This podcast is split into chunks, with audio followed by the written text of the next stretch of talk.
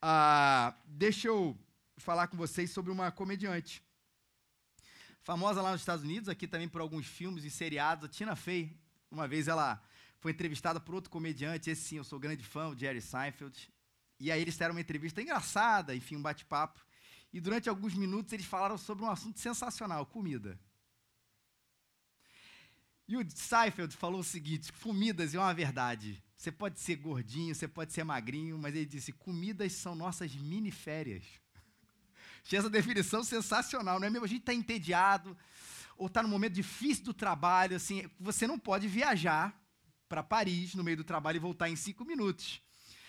O que, que você faz? Deixa eu comer um chocolate aqui, abrir um pacote de biscoito. Você está entediado no sábado, o que, que você quer fazer? Poxa, vou num restaurante, vou pedir uma comida legal, alguma coisa assim. Não é, elas não são nossas miniférias? E ela contou uma coisa muito interessante, porque ela tinha acabado, tinha algum tempo atrás, ganhado um Emmy. E o Emmy é o maior prêmio da televisão americana e acho que mundial pelo seu, pela sua abrangência e pelo seu reconhecimento. E ela tinha acabado de ganhar um Emmy. E o que ela falou para o Seinfeld? Ela dizia, sabe o que eu fiz? Eu me dei o direito de comer o que eu quisesse. E eles começaram a notar interessante, é, o maior prêmio da televisão não é suficiente. A gente tem que, além de ganhar o prêmio, a gente tem que comer alguma coisa. E algumas pessoas são assim. Eu não sou assim. Nem um pouco. Você riu muito alto, Rúbia. Mas a gente não tem uma coisa um pouco assim. Hoje é meu aniversário, hoje eu vou comer o que eu quero. Hoje eu me formei, hoje eu fiz uma pós, terminei minha pós-graduação, terminei um trabalho, terminei de escrever meu nome nesse negócio. A gente se presenteia o tempo inteiro com alguma coisa para além da comida. E olha, quero dizer uma coisa, por favor, antes de você sair daqui chateado comigo, esse não é um sermão anti-comida, não é um sermão anti-prazer, pelo amor de Deus. Mas a gente vai falar sobre jejum. Vamos lá, Mateus capítulo 6, versículos 16 a 18. Se você precisa de uma Bíblia, é só levantar sua mão, tá? A gente vai entregar onde você está. Mateus escreveu esse, é, é, esse relato que fala sobre a vida de Jesus, a gente chama o Evangelho de Mateus. E aí a gente dividiu isso em capítulos, né? Capítulo é o 6, é o número grande, e a gente vai ler os versículos 16, 17 e 18. 16, 17 e 18 são os números pequenininhos. É para você achar, a Bíblia já está aí marcada no texto, para a gente acompanhar junto essa palavra de Jesus no, no, no, meio do Sermão do Monte, um dos seus sermões mais famosos, que a gente tem domingo após domingo exposto, falado, conversado sobre ele aqui, tá bom? Todo mundo achou? Todo mundo tem aí a Bíblia? Então vamos é, é, acompanhar a leitura aqui da palavra de Deus que diz o seguinte: Quando jejuardes, não vos mostreis entristecidos como os hipócritas, pois eles mudam a aparência do rosto, a fim de que os homens vejam que estão jejuando. Em verdade vos digo que eles já receberam a sua recompensa. Tu, porém, quando jejuares, põe óleo na cabeça e lava o rosto, para não mostrar aos homens que estás jejuando, mas ao teu pai que está em secreto. E o teu pai que vê o que é secreto te recompensará. Eu quero sair daqui hoje do lugar da, da, que a gente vem constantemente dizendo, especialmente nos últimos duas mensagens, né, a coisa de não usar o dar esmola para se promover. Domingo passado, o pastor Rodrigo falou, não é usar da oração para se promover. Hoje a gente vai falar não usar do jejum para se promover. Mas em vez de falar tanto dessa questão da autopromoção, que a gente já falou nos últimos dois domingos, vamos falar sobre a prática em si do jejum, porque ela em si mesmo já causa, provavelmente em você e em mim também, uma enxurrada de perguntas, porque a gente tem muito mais familiaridade com, com a questão oração. É óbvio que tem mil perguntas, muita coisa a ser dita, muita coisa a ser falada, mas pelo menos no básico a gente sabe o que é oração. Sobre dar esmola, sobre ser uma pessoa caridosa, de ter isso como uma boa prática, a gente sabe também de muita coisa. Agora, o jejum ainda suscita muitas perguntas para a gente. E eu quero falar sobre esse aspecto em si. E primeiro, por que, que é, é, é, é fica mais complicado e a gente tem tantas dúvidas? Primeiro, porque esse não é um assunto tão falado por nós, não é verdade? Qual foi a última vez não digo nem que você jejuou, mas que você estudou sobre o jejum. ou que você passou num texto onde falava de jejum e você falou assim: não, mas esse texto aqui, esse mensagem da Bíblia, eu quero pegar essa parte. A gente normalmente fala de orações e de jejum, a gente pega a oração, deixa o jejum um pouquinho de lado e continua o texto, se a gente está estudando a Bíblia em casa. Ou a gente viu um texto que fala sobre contrição, tem a palavra jejum, a gente tira isso, fica com o resto. É normal, porque a gente não ouve muito e a gente não se não se, se liga tanto de que isso é uma prática absolutamente comum na Bíblia toda. E aí deixa margem para algumas mais interpretações. Primeira delas, ó, o jejum talvez já, já tenha caducado, já não vale para os nossos dias, porque afinal ninguém fala mais na igreja. Não é verdade. A gente vai ver tudo isso. Outros acabam achando que o jejum é um mero sacrifício. É o sacrifício pelo sacrifício. E a gente vai falar sobre tudo isso aqui hoje. Você vai num dia, você fala, vou jejuar, vai, não come, durante todo o dia ou durante uma parte do dia e pronto, fiz o meu jejum. Não é bem isso. Aliás, não é isso. Isso faz parte o não comer, mas não é o centro de tudo. A gente vai ver um pouquinho isso. E outros acabam achando que o jejum é a moeda mais forte na hora de conseguir alguma coisa de Deus. Já falei isso aqui algumas vezes. Você pede uma coisa para Deus, você pede um pensamento. Aí não vem, você pede em oração. Aí não vem, você fala, agora eu vou botar o jejum que agora Deus vai responder. E alguns acham que isso é um, é um super power para Deus responder, uma super moeda para Deus responder aquilo que você está falando. Não é por aí. Isso, uma série de mais interpretações que a gente vai vendo. E outro, porque a gente vive, claro, o jejum é complicado, porque ele, falta informação, a gente tem informações equivocadas, e a gente está cheio de dúvidas sobre isso. Então, pô, já que não está muito claro, é melhor não fazer. E a outra é porque a gente vive, de fato, numa sociedade deliciosamente apetitosa. A gente ama o prazer. E uma das coisas que dá mais prazer na vida é a comida. E é cada coisa boa, né, Giovanni? Mostra aqui pra gente. Tem um, gente que vai gostar dessa primeira imagem. Não julga essa pessoa. Ela gosta de salada. Ela vê essa cor aí e já ficou apetitosa. São 150 imagens aqui, vou mostrar para você, tá, gente? Até uma hora da tarde a gente imagem, depois até as três a gente faz o sermão, tá? Primeiro é essa, outros já gostam mais disso. Ou já falou a minha linguagem aqui. A linguagem da pizza. Outros gostam mais dessa imagem, a imagem do doce. Né? Eu amo esse negócio. E só de ver, você não sabe o sabor disso. Pode ser terra com, com, com creme de barbear, mas você já olhou esse negócio e falou assim: é gostoso, é isso que eu quero. e o outro já tem essa compulsão diária de comer um seu chocolate aí na sua versão cremosa para trazer mais é, apetite para gente, né? E tem gente que tem quase que uma idolatria ao bacon, não tem?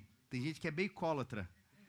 Tem gente que não suporta bacon, mas tem gente que só de imaginar essa gordurinha entupidora de artérias, mas deliciosamente boa, já aqui já ficou com fome. Eu já estou ficando com fome. E essa é uma coisa do brasileiro que virou uma coisa meio cult, não é? A paixão pela coxinha. Virou um artigo diferente e aí eu acho que talvez aí seja, não digo uma unanimidade, mas é difícil alguém dizer que não gosta, não gosta, mas um churrasquinho faz bem ao nosso coração. Imagina o ponto dessa carne. Daqui a pouquinho está chegando. E vamos terminar com ele aqui. Talvez não seja aquela coisa mais apetitosa, mas talvez a maior expressão das nossas miniférias seja ele, não é? Você não vai chegar assim, pô, tô trabalho, peraí, eu vou lá embaixo pegar 300 gramas de picanha e vou subir.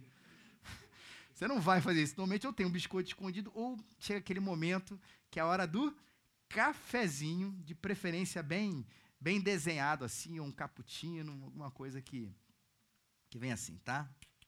Obrigado, gente. Esse foi o sermão de hoje. Vamos todo mundo almoçar. Mas a gente vive numa sociedade assim. Então alguém chega para você e fala o seguinte: olha, não coma. Num contexto de confusão, onde a gente nem sabe direito por quê, peraí, eu não entendo nem bem o jejum. E o tempo inteiro eu estou sendo chamado para comer alguma coisa. Ah, então é melhor não fazer. Acaba sendo isso que confunde a gente: confusão e apetite. Mas então, o que é o jejum? Vamos lá. Começar falando essa frase para você levar para casa: jejum não é abstinência de alimento. Não é. entenda bem, ele inclui a abstinência de alimentos, mas o fim do jejum, ou a finalidade do jejum, não é não comer. Porque senão, aquilo que eu falei no início já seria um jejum aqui, né? Poxa, acordei, falou, não vou comer até. Ou tem gente que faz jejum né, de meia-noite às oito da manhã, esse todos os dias nós fazemos. Então eu faço jejum toda, toda noite, ou de meio dia, ou de, da hora que você acordou, sete horas da manhã até a hora do almoço, ou pulo uma refeição, café da manhã, parei de jejum, parei de comer, eu fiz o jejum. Olha, gente, mais uma vez, isso inclui, mas não é o jejum, e lembrando que eu estou tirando aqui o jejum como uma questão médica, ou o jejum, o famoso jejum intermitente, como uma questão de emagrecimento. Esquece essas coisas na sua cabeça. Está falando do jejum espiritual aqui, o jejum da Bíblia. Para jejuar, a gente tem que fazer mais do que não comer, mesmo que isso inclua o não comer. Por que a gente precisa na hora do jejum ou para fazer o jejum? O nosso coração conectado com Deus. E é isso que faz toda a diferença. Ou seja, se você pensou assim, eu vou jejuar amanhã, e aí você fala, eu vou acordar, vou ao trabalho, vou ao cinema depois do trabalho, vou chegar em casa e vou dormir, você passou o dia inteiro sem comer, mas você não jejuou. Porque para jejuar, a gente precisa de consagração, arrependimento e essa busca pela presença de Deus. Por isso que eu disse, ele inclui a abstinência de alimentos, inclui o não comer, mas se for só o não comer, ele é um mero sacrifício até desnecessário se a gente não está olhando pelo ponto de vista médico, está falando pelo ponto de vista espiritual. Desnecessário porque ele não inclui o elemento principal que precisa estar tá não conectado como se duas coisas fossem diferentes, mas absolutamente juntos, porque fazem parte da mesma coisa, que como eu disse, a consagração, o arrependimento, a busca pela presença de Deus, a dedicação ao Senhor. E aí você pode dizer, e a gente vive numa sociedade apetitosa, eu não posso fazer isso só orando? Poxa, mas se consagrar, me dedicar, é, é, é, buscar Deus, eu não posso fazer isso só orando? Por que, que eu tenho que jejuar também? Calma, e a gente vai trabalhar um pouquinho isso. Falei, a oração e o jejum caminham juntos, mas isso uma coisa não exclui a outra. Mas vamos lá. Pode fazer só orando. Mas o jejum é um ato corporal, físico, que vai falar sobre duas coisas principalmente. A primeira delas, como eu disse, é o arrependimento. E está em uma conexão que Deus não desfaz na Bíblia, que é a coisa da nossa alma e do nosso corpo.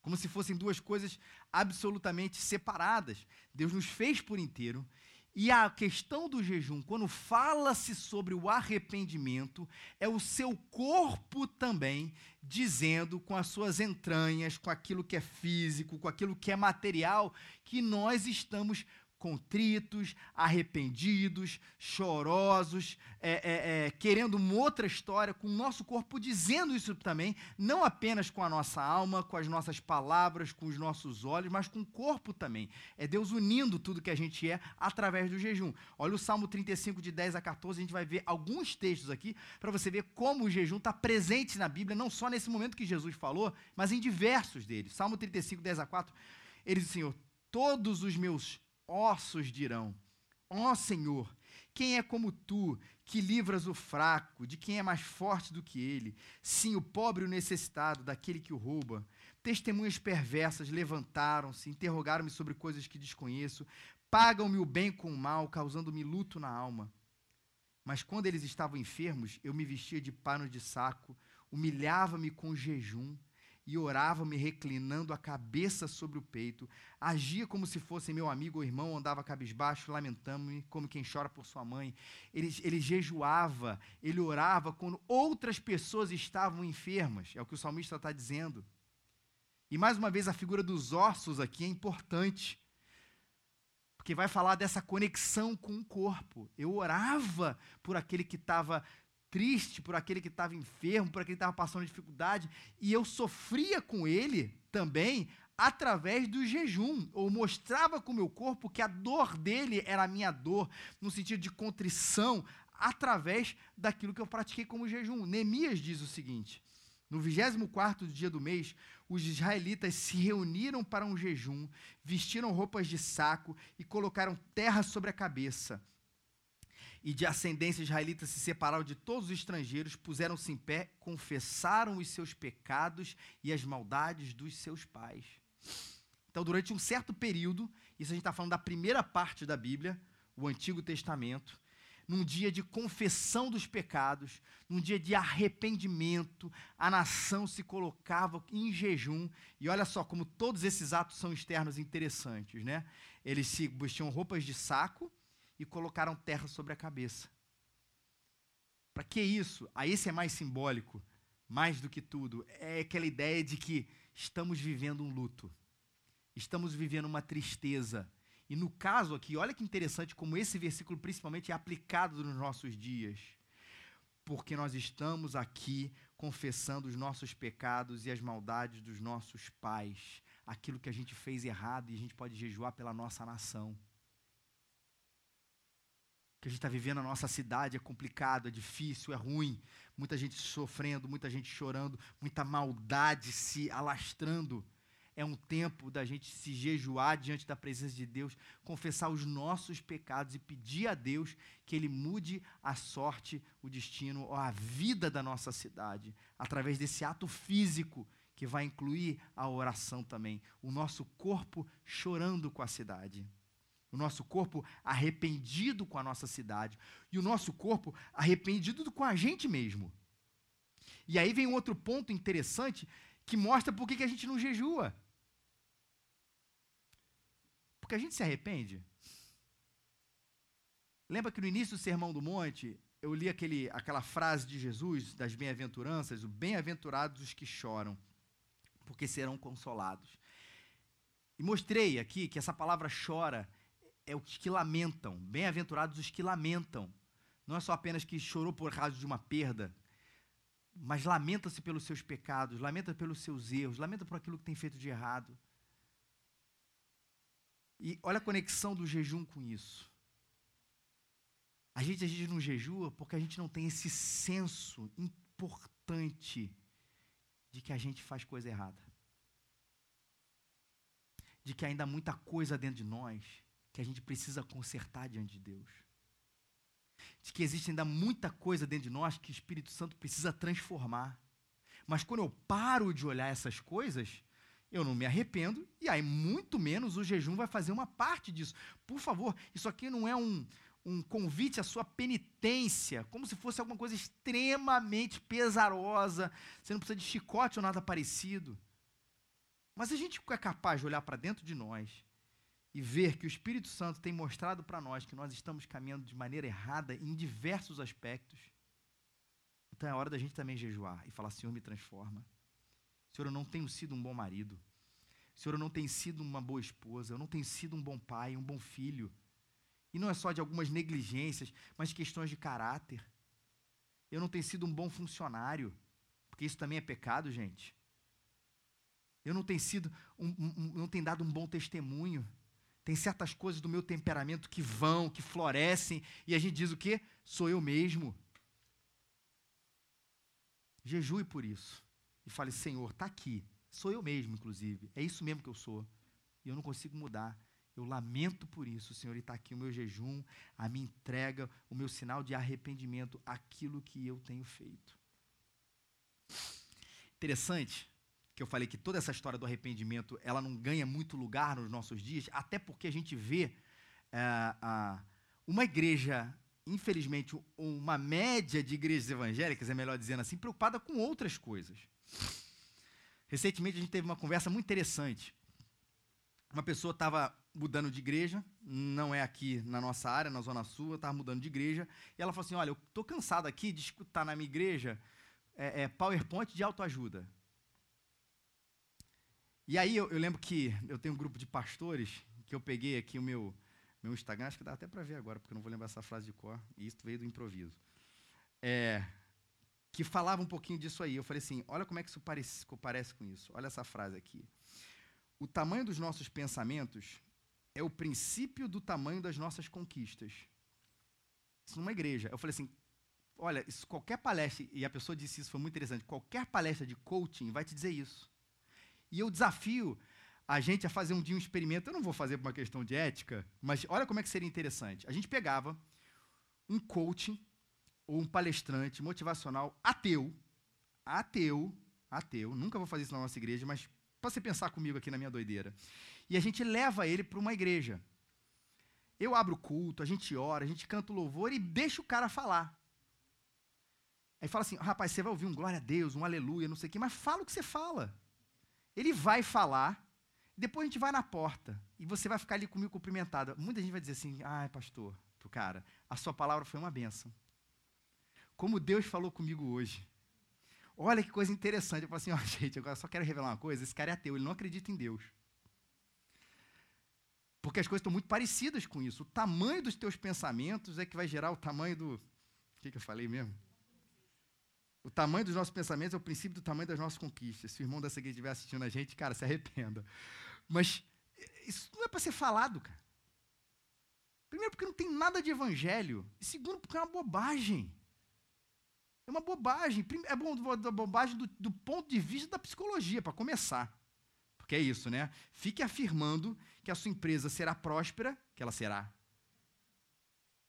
Fique afirmando que você vai passar de ano, que você passará de ano. Gente, esqueceu a questão do trabalho, da dedicação, de tudo isso. É óbvio que um pensamento, que um pensamento positivo, ou uma positividade em relação ao pensamento, ajuda a gente a, pô, vamos embora.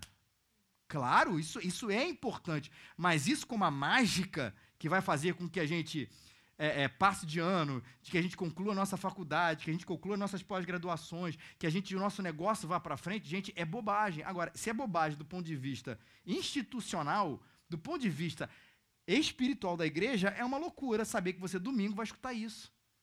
Agora, isso tem lugar para arrependimento? Porque se meu, o tamanho do meu pensamento é se arrependa, qual vai ser o tamanho da minha conquista?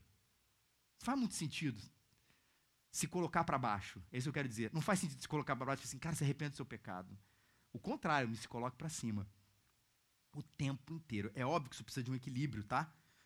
E, e, eu costumo dizer que a gente vive um pouco nessas dois extremos, né? O extremo do eu me amo, não posso mais viver sem mim, vou arrebentar, e eu sou a pior pessoa do mundo, não consigo fazer nada. Espera aí. O fato de Deus estar te chamando para um, uma vida de arrependimento, de jejum, um sinal de arrependimento porque a gente desagradou que a gente ama, não quer dizer que nós não somos amados por Ele. Pelo contrário. Se Deus, no nosso coração, traz conflito para olhar o nosso pecado com desagravo, de olhar para o nosso pecado com, com repulsa, é um sinal maravilhoso de que Ele nos ama. E de que Ele nos chamou a gente para ficar lá embaixo, é isso mesmo. Fico o tempo inteiro com pano de saco, fico o tempo inteiro no jejum, com aquela coisa pesada o tempo inteiro. Não, ele chamou a gente também para cima. Ele chamou para a gente para a morte, mas ele chamou a gente para a ressurreição. Ele me chamou a gente para a confissão, mas ele chamou também a gente para o perdão. Ele nos chamou para olhar o tamanho do nosso erro, mas ele também chamou a gente para olhar para a gente o tamanho da nossa graça. E é isso que mantém a gente absolutamente equilibrados. O Evangelho faz isso com a gente. Mas qualquer extremo desse é ruim. O problema, é como eu falei, é que eu acho que a gente parece mais um pouco, isso é na média de igreja evangélica, muito mais o eu me amo, não posso mais viver sem mim, acredite em você, que Deus vai estar do seu lado só abençoando, abrindo porta, mas é em você que você acredita, parece que esse é o discurso predominante em algumas igrejas que prezam essa coisa da tua ajuda. Esse é um problema maior do que a questão do arrependimento. Mas eu não estou chamando você para outro extremo, a gente está chamando para esse equilíbrio da Bíblia de que assim é necessário confessar, é necessário jejuar, é necessário consagrar a nossa vida, mas na certeza de que Ele nos perdoa, de que Ele nos ama, de que Ele coloca a gente para cima, sim, Senhor. E é isso que tem no arrependimento apenas, mas é também, é outro lado do, do jejum, dedicação da vida. O jejum é arrependimento e o jejum é dedicação da vida. O que é que o Senhor Jesus fez antes de entrar no seu ministério diante das pessoas. Ele jejuou durante 40 dias e 40 noites. Eu vou entrar Agora eu vou pregar o evangelho. Agora eu vou publicamente falar de, de, do, do, reino de Deus e me entregar na cruz. O que, que ele faz? Ele, se, ele jejua. Olha que interessante, dedicação de vida. Atos capítulo 13, olha como o Novo Testamento fala de jejum. Na igreja de Antioquia havia profetas e mestres, Barnabé, Simeão, falam alguns nomes. E enquanto cultuavam o Senhor e jejuavam, o Espírito Santo disse: Separai-me Barnabé e Saulo para a obra que os tenho chamado. Então, depois de jejuar, oraram, lhe impuseram as mãos e deixaram que eles partissem. Barnabé e Saulo, o Espírito Santo designou, são esses, esses aqui que são a minha liderança.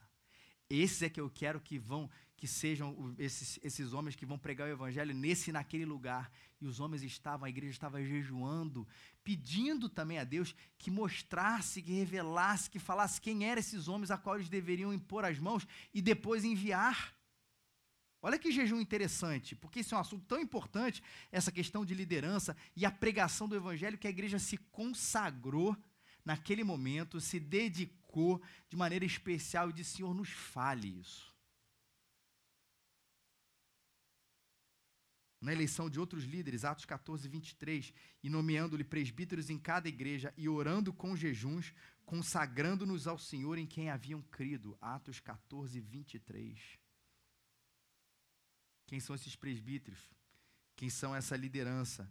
Presbíteros eram liderança naquela época, também nos nossos dias hoje. Mas orando com jejuns, se consagraram ao Senhor em quem haviam crido. Dedicação de vida. Estou dizendo, Senhor, a minha vida é tua. E para mim,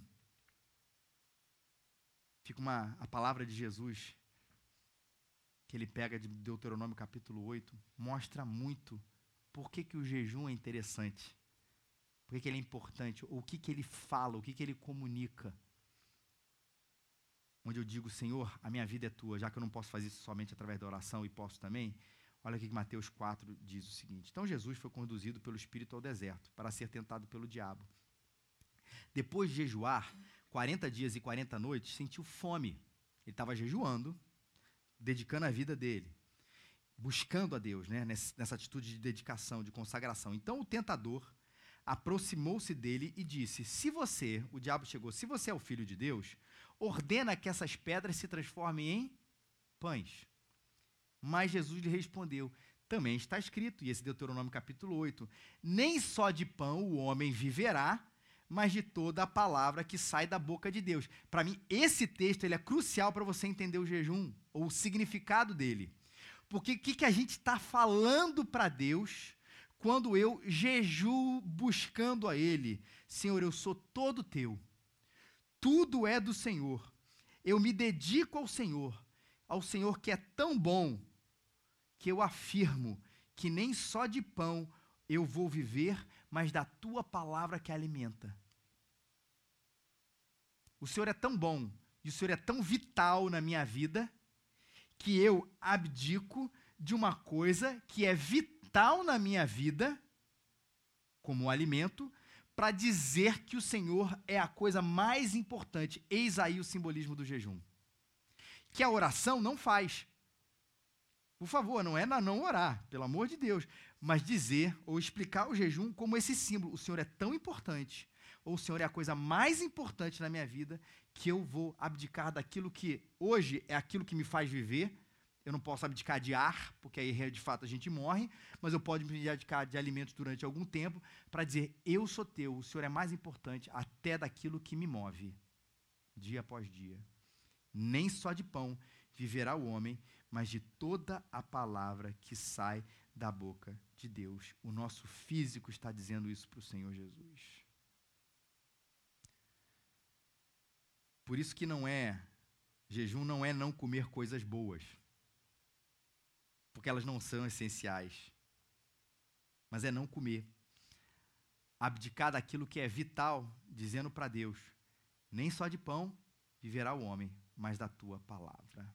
Posso fazer jejum de chocolate? Posso fazer jejum de internet? Posso fazer jejum de série? Posso fazer jejum de alguma coisa que eu gosto muito? Deixa eu explicar. Você até pode fazer isso, mas isso não é jejum. Você pode falar isso, olha, todo dia eu assisto uma série, nesse, nesse, durante a semana, em vez de assistir a série, eu vou é, é, buscar Deus em oração. Ó, eu consigo comer chocolate, toda hora que eu como chocolate eu oro, né? Comer chocolate 50 vezes por dia. Isso é ótimo, gente, não há nenhum problema com isso, mas isso não é jejum, porque ele não está ligado, como eu falei para vocês, a alguma coisa que é essencial. Eu sei que dói. Pô, eu gosto de fazer isso. Eu gosto de jejum de Facebook, jejum de chocolate, jejum de internet, jejum de série, jejum de, de futebol, seja lá o que for. Eu gosto disso, mas vamos cá entre nós. Não, você não precisa de nada disso para viver. A comida a gente precisa. É por isso que o significado dele está ligado a alguma coisa a, a física, vital, da qual a gente não pode viver. Como eu disse, não há nada de errado você fazer isso, mas isso não é o jejum. Aí tem as questões pessoais. Poxa, mas o médico falou que eu não posso fazer jejum durante tanto tempo, não posso fazer jejum durante aquele determinado momento e tudo. É óbvio que coisa que a gente precisa conversar com o médico, entender um pouco o nosso corpo, mas sabendo que, óbvio, vai passar por um tempo de sacrifício. O lance é a gente não focar no sacrifício em si, e aí o link com o nosso texto. Porque era isso que os fariseus faziam aqui. Eles jejuavam duas vezes por semana. Que era uma prática do fariseu ali, duas vezes por semana. E quando eles jejuavam, o que, que eles faziam, né? Se mostravam como pessoas piedosas, difíceis. Ai, eu estou aqui jejuando, para todo mundo ver assim, poxa, parabéns, como você é espiritual. Por isso que Jesus fala assim, ó, lava a cabeça, bota o óleo aí, aparenta que você não está fazendo jejum, porque você está fazendo isso para o teu pai que te vê em secreto e ele te recompensará nessa busca. Não são o aplauso dos outros, como a gente tem falado, mas o aplauso de Deus nesse jejum. Experimenta.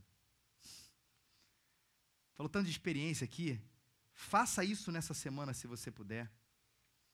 Dedica um dia, uma refeição, talvez, para Ele. Se você tem alguma coisa para se arrepender, faça isso em jejum. Ore pedindo perdão a Deus, se coloque na presença dele, pedindo a ele que, ó, Senhor, me perdoa. Não só por uma coisa, às vezes, estanque, mas por uma questão que você tem lutado, uma complicação sua que você tem lutado a respeito do seu caráter. E se você tem alguma coisa para consagrar na sua vida, num tempo especial da sua vida, de algum momento, faça isso. Tudo nessa atitude, o jejum de adoração e não apenas do sacrifício em si, mas o sacrifício de adoração ao Senhor, para dizer para Ele, Pai, não há nada melhor nessa vida do que a tua presença. Jesus jejuou. E Jesus abriu um caminho maravilhoso para a gente, para que você tivesse intimidade com Ele. E somente através de Cristo Jesus a gente pode ter intimidade com o Pai porque ele um dia perdoou os nossos pecados. Ele viu, nos viu ali como pecadores, pessoas desconectadas de Deus. Ele viu que a gente não poderia chegar até o Pai pela sua própria, pelos nossos próprios esforços. Aí o Pai mandou Jesus, 100% homem, 100% Deus, para fazer essa ligação entre nós, humanidade caída, e um Deus santo, justo e perfeito, quem faz essa reconstrução e nessa reconciliação é Jesus Cristo. E ele nos reconciliou com o Pai. Se você ainda não reconciliou sua vida com Deus através de Jesus, entregue a sua vida para Ele hoje. Consagre o seu coração, diz: Senhor, eu quero ser teu, quero a partir de hoje caminhar contigo. Mas à medida que a gente caminha com Ele, a gente caminha nesse crescimento. E ele abriu essa porta, e ele abriu esse caminho para que a gente saísse da nossa insignificância espiritual e a gente pudesse sacudir as nossas cinzas, os nossos erros, os nossos pecados e pudesse dizer obrigado por tudo aquilo que o Senhor fez pela minha vida, Senhor. E agora eu estou reconciliado contigo. Mas, Senhor, eu errei nisso. Minha vida está assim. Eu vou jejuar para me consagrar dia após dia na tua presença porque não é o jejum que me liga a Deus, é Jesus Cristo. Mas o jejum, a gente diz, é um meio de graça, uma maneira que a gente tem de focar tudo o que a gente é, inclusive o nosso corpo, para dizer, para agradecer, Senhor, obrigado porque o Senhor me liga ao Pai, e para dizer, nem só de pão o homem vive, eu viverei, mas da tua palavra. Confissão e dedicação de vida. Jejue, experimente. Que Deus te abençoe. Vamos ficar de pé?